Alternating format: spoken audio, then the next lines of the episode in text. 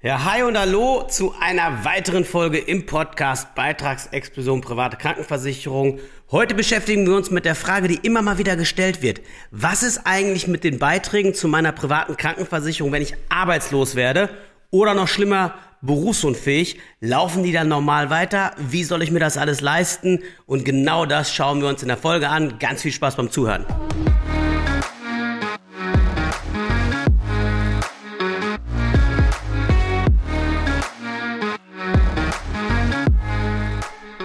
Also, natürlich ist keiner davon gefeilt, dass er im Laufe seines Lebens zum Beispiel mal in die Situation kommt, dass er aus gesundheitlichen Gründen nicht arbeiten kann.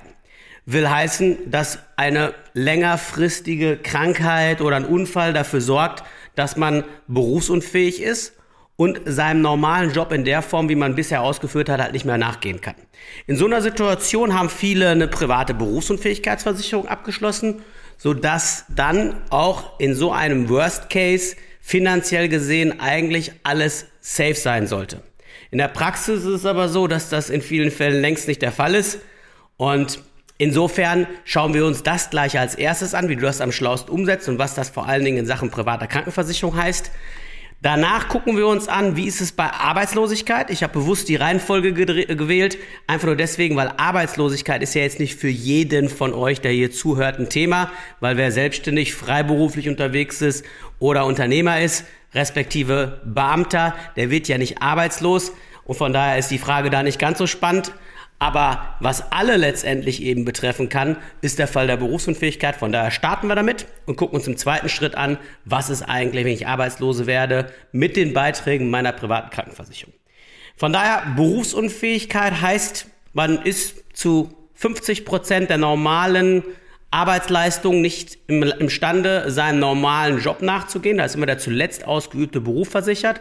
Das heißt, wenn man die nächsten sechs Monate die Hälfte der normalen Arbeitszeit nicht in der Lage ist, in seinem individuellen Job zuzubringen, dann muss der Versicherer, und so sind die meisten Bedingungen heutzutage geschrieben, rückwirkend ab Beginn der Krankheit, und zwar immer der nächste Monatserste, der darauf folgt, also keine Ahnung, du wirst meinetwegen am 14. Januar krankgeschrieben das erste Mal wegen irgendeiner schlimmeren Geschichte, dann würdest du deine Berufsunfähigkeitsrente, wenn du länger als sechs Monate ausfällst, rückwirkend ab dem ersten, der quasi auf deine Krankschreibung folgt, sprich der 1. Februar, deine Berufsunfähigkeitsrente bekommen. So, so ist erstmal im Grunde genommen die Ausgangslage. Die schlechte Nachricht, gleich mal vorab, die Beiträge zur privaten Krankenversicherung laufen auch, wenn du berufsunfähig bist, uneingeschränkt weiter. Was zur Folge hat, dass die meisten Menschen, die ich hier jeden Tag als Beratung auf den Tisch bekomme, ähm, völlig am Bedarf vorbeiversichert sind. Will heißen, da kriege ich Berufsunfähigkeitsrenten von 2000, 2500, teilweise sogar noch weniger Euro im Monat auf den Tisch. Und die Leute sagen, Mensch, Dieter, kannst du den Vertrag mal angucken, ich weiß nicht, ob Preis und Leistung im guten Verhältnis stehen. Dann sage ich, du, das kann ich im zweiten Schritt machen. Na klar können wir herausfinden, ob sich das Ganze auch preislich noch verschlanken lässt. Nur jetzt überleg doch mal, du bist heute 25, 30, 35, 40, 45 Jahre alt. Das ist die Zeit, wo du im höchsten Risiko finanziell stehst. Weil wenn du jetzt berufsunfähig werden würdest, das würde ja bedeuten, dass dein ganzes Kartenhaus ineinander fällt. Du musst die Raten weiter für dein Haus oder für deine Wohnung bringen. Du musst letztendlich den Kühlschrank vollkriegen. Eventuell hast du auch eine Familie zu versorgen. Ähm, du fällst vielleicht nicht nur ein paar Monate, sondern sogar ein paar Jahre oder mehr aus. Was ist dann mit deinen Altersvorsorgeverträgen und was ist vor allen Dingen mit deiner Krankenversicherung? Wie willst du das alles von 2000 Euro bestreiten? Und Leute, ich habe hier die Menschen teilweise vor mir sitzen, denen das passiert. Klar, passiert immer nur in anderen. Aber ich habe die Menschen, denen es passiert, hier regelmäßig vor mir sitzen.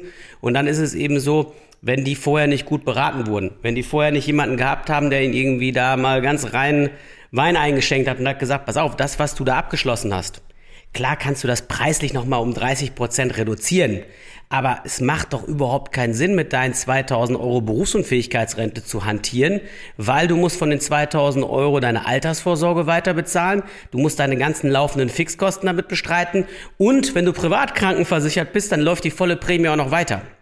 Deswegen für jeden, der hier zuhört, wenn du dich mit dieser ganzen Thematik private Krankenversicherung entweder gerade beschäftigst oder schon beschäftigt hast, guck dir unbedingt auch deine Berufsunfähigkeitsabsicherung an. Solange du die Schäfchen noch nicht im Trocknen hast, solange es noch nicht so ist, dass wenn du morgen ausfällst, Passiveinkommen dafür sorgt, dass alles weiter bezahlt ist, würde ich für die Jahre empfehlen, einen Berufsunfähigkeitsschutz zu machen, und zwar in erheblicher Größenordnung, sodass die Altersvorsorge weiter bespart werden kann, sodass die Krankenversicherung bezahlt ist und du auch genug Geld zum Leben hast und dich wegen, ja, in so einer Situation halt nicht dann einfach das Problem hast, dass zu den Finanz- bzw. gesundheitlichen Problemen noch finanzielle Schwierigkeiten obendrauf kommen. Weil das ist das, wenn die Leute vor mir sitzen, das ist das Letzte, was die brauchen, wenn es darum wieder geht, zu genesen und vor allen Dingen im Leben halt auch noch ein paar schöne Dinge abgewinnen zu können. Deswegen ganz, ganz wichtiger Punkt, pack lieber ein paar, paar Euro mehr zurück für die Berufsunfähigkeit in jungen Jahren. Wenn dann irgendwann dein passives Einkommen steigt, wenn du irgendwann in die Situation kommst, dass dein Laden auch ohne dich funktionieren würde oder dass du, was weiß ich, vermietete Immobilien hast oder, oder, oder, oder Rücklagen, dann kannst du das Ding ja auch runtersetzen oder rausschmeißen. Aber bis dahin bist du verdammt gut bedient, das in einer wirklich ordentlichen Größenordnung zu machen. Das ist das eine. Das zweite Thema, was du auch noch auf dem Schirm haben solltest, ist das Thema Arbeitslosigkeit. Wenn du arbeitslos wirst, dann ist die Situation eben die, dass du krankenversicherungstechnisch den Vorteil hast, dass die Arbeitsagentur auch in so einer Situation sich an deinen privaten Krankenversicherungskosten beteiligt. Grundsätzlich, in dem Moment, wo du arbeitslos wirst, gilt Arbeitslosengeld 1 und du bist eigentlich wieder pflichtig in der gesetzlichen Krankenversicherung, kannst dich aber als Privatversicherter davon befreien lassen und die Agentur für Arbeit zahlt dir einen Zuschuss bis im Jahr 2022 von 615,33 Euro zu deiner Krankenversicherung plus Pflegepflichtversicherung. Damit dürften die meisten ihre Krankenversicherung bezahlt haben im Monat. Das ist also erstmal kein Problem. Erst wenn du Langzeitarbeitsloser wirst, Hartz IV respektive Arbeitslosengeld II bekommst, dann halbiert sich dieser Zuschuss. Das heißt also, dann geht der entsprechend runter und dann hättest du wahrscheinlich wieder, je nachdem wie teuer deine Krankenversicherung ist, halt auch einen gewissen Teil selber zu zahlen. Ja? Aber vom Grundsatz her ist Arbeitslosigkeit, wenn man angestellt ist, in der privaten Krankenversicherung keine riesige Herausforderung, erstmal bis auf weiteres. Und insofern, toi, toi, toi, ist die Situation jetzt nicht ganz so schlimm und bei weitem nicht so schlimm, wie wenn man beispielsweise berufsunfähig wird. In beiden Fällen hat man eben die Möglichkeit hinzugehen und zu sagen, wenn du, ich nehme jetzt einfach mal das Beispiel, ähm, Arbeitslosigkeit, wenn du arbeitslos wirst und entscheidest dich zum Beispiel und sagst, nee, ich gehe besser in die gesetzliche jetzt zurück, kannst du dann eine private auf Anwartschaft stellen und kannst dafür sorgen, dass dann letztendlich das Teil wieder reaktiviert werden kann, alle Rechte erhalten bleiben, alle Altersrückstellungen erhalten bleiben, wenn du wieder in Lohn und Brot zurückgehst. Also das ist schon mal sowieso voll überhaupt kein Problem. Bei jeder deutschen Krankenversicherung ist das möglich. Und auf der anderen Seite ist es so, du zahlst bei einer Arbeitslosigkeit eben ähm, den vollen Beitrag weiter, ist ja nichts passiert. Wenn du berufsunfähig wirst, dann ist es eben so, dann das Einzige, was du dir im Monat sparst, ist das sogenannte Krankentagegeld, weil du bist ja jetzt nicht mehr arbeitsunfähig, sondern eben halt, also nicht mehr krankgeschrieben, sondern berufsunfähig. Das heißt, das Krankentagegeld könntest du in der Zeit auf Anwartschaft stellen auch. Dann zahlst du 30, 40 Prozent der Prämie weiter, sodass, wenn deine Berufsunfähigkeit endet, du das wieder reaktivieren kannst. Das sind, ist eigentlich schon das Wesentliche, was du wissen musst. Bei Arbeitslosigkeit gibt's halt noch so ein paar Besonderheiten. Wenn du schon älter als 55 bist, dann kannst du eben nicht zurück in die gesetzliche. Wenn du arbeitslos wirst, dann hast du nicht die Wahlfreiheit zu sagen, ich gehe entweder in die gesetzliche oder bleibe in der privaten, sondern dann musst du in der privaten bleiben. Weißt du wahrscheinlich schon, ab 55 ist eine Rückkehr in die gesetzliche so nicht mehr vorgesehen. Das geht nur unter ganz bestimmten Voraussetzungen, die die wenigsten Leute eben erfüllen. So, was kann man dir vielleicht noch rüberrufen, wenn du Kurzarbeit, wenn nochmal die Situation kommen würde wie 2.8, 2.9, so um den Dreh, Kurzarbeit ein riesiges Thema werden würde? Das ist kein Grund, ja, weil das ist ja keine Arbeitslosigkeit. Auch wenn dein Lohn dann gekürzt wird, läuft die private Krankenversicherung uneingeschränkt weiter, wenn du angestellt bist. Also das ist jetzt kein Grund, dass du deswegen zurück in die gesetzliche Krankenversicherung kannst. So. Und damit weißt du erstmal alles Wesentliche, weißt vor allen Dingen auch, wie du die Weichen ausrichten musst. Mach einen vernünftigen Berufsunfähigkeitsschutz, solange du die Schäfchen noch nicht im Trockenen hast. Es gibt keine soziale Hängematte in Deutschland. Wenn jemand längere Zeit aus gesundheitlichen oder sagen wir mal aus körperlichen oder geistigen Gründen nicht funktioniert, wie er soll, dann sind, sind wir immer noch in einem Sozialstaat. Aber die durchschnittliche Erwerbsminderungsrente im letzten Jahr, die lag irgendwie bei 700 Euro. Ja, das heißt also, das reicht von vorne und hinten nicht, was man von denen bekommt. Und insofern muss man das eben privat in die Hand nehmen.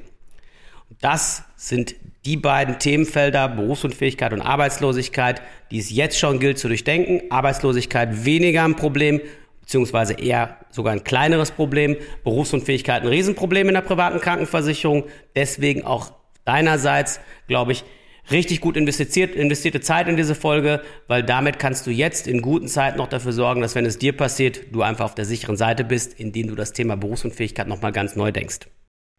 Ja, wenn du sagst, richtig cool, das sind genau die Infos, die ich brauche, um in Sachen Krankenversicherungswahl einfach eine gute Entscheidung langfristig zu treffen.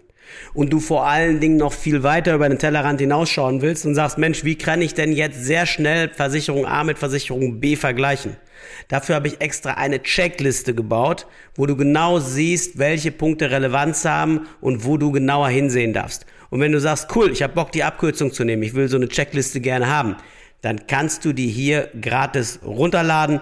Hol sie dir am besten sofort, weil das sind auch Checklisten, da kannst du sogar so weit gehen, dass du die der Versicherung zur Verfügung stellst und sagst, bitte ausfüllen, dass du dir gar nicht die Arbeit machst, sondern die quasi alles vorbereiten müssen und dann brauchst du nachher von den einzelnen Anbietern, die du gut findest, nur noch die Ergebnisse nebeneinander stellen. In diesem Sinne, gute Zeit, bis ganz bald, dein Dieter.